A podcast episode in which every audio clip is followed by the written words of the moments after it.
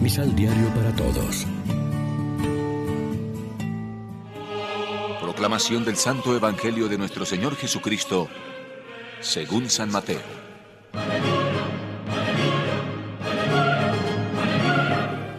No se hagan tesoros en la tierra, donde la polilla y el gusano los echan a perder y donde los ladrones rompen el muro y roban. Acumulen tesoros en el cielo donde ni la polilla ni el gusano los echan a perder, ni hay ladrones para romper el muro y robar. Pues donde están tus riquezas, ahí también estará tu corazón. Tu ojo es tu lámpara. Si tu ojo es limpio, toda tu persona aprovecha la luz.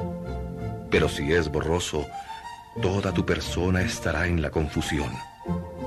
Si lo que había de luz en ti se volvió confusión, ¿cómo serán tus tinieblas? Lección Divina.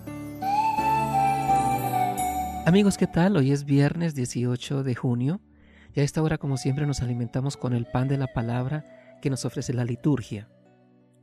En el Sermón de la Montaña, Mateo recoge diversas enseñanzas de Jesús. Hoy leemos unas breves frases sobre los tesoros y sobre el ojo como lámpara del cuerpo. No amontonen tesoros en la tierra tesoros caducos que la polilla y la carcoma destruyen o los ladrones pueden fácilmente robar. Jesús los contrapone a los valores verdaderos, duraderos, los tesoros del reino. Cada uno puede preguntarse qué tesoros aprecia y acumula, qué uso hace de los bienes de este mundo, dónde está nuestro corazón, nuestra preocupación porque sigue siendo verdad que donde está tu tesoro, allí está tu corazón. Ya estamos advertidos de que hay cosas que se corrompen y pierden valor y sin embargo tendemos a apegarnos a riquezas sin importancia.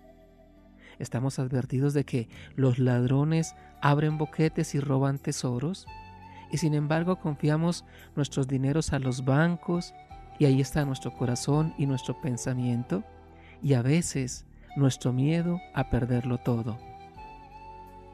Sería una pena que fuéramos ricos en valores penúltimos y pobres en los últimos.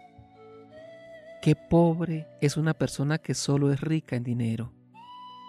Los que cuentan no son los valores que más brillan en este mundo, sino los que permanecen para siempre y nos llevaremos al cielo, es decir, nuestras buenas obras, nuestra fidelidad a Dios, lo que hacemos por amor a los demás y dejaremos atrás tantas cosas que ahora apreciamos. Reflexionemos. También podemos hacernos nosotros mismos la revisión de la vida a la que nos invita Jesús.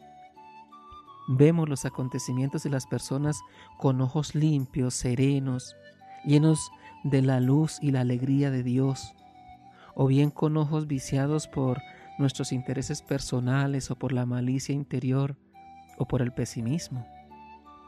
Oremos juntos. Enséñanos por tu espíritu la felicidad de la vida. No permitas que prefiramos el tener al ser personas, pues más que cosas necesitamos razones para vivir, amar y compartir lo nuestro con los hermanos. Amén. María, Reina de los Apóstoles, ruega por nosotros.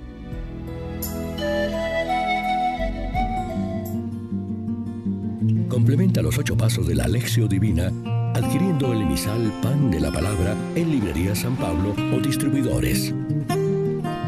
Más información www.sanpablo.co Pan de la Palabra. Vive la reflexión.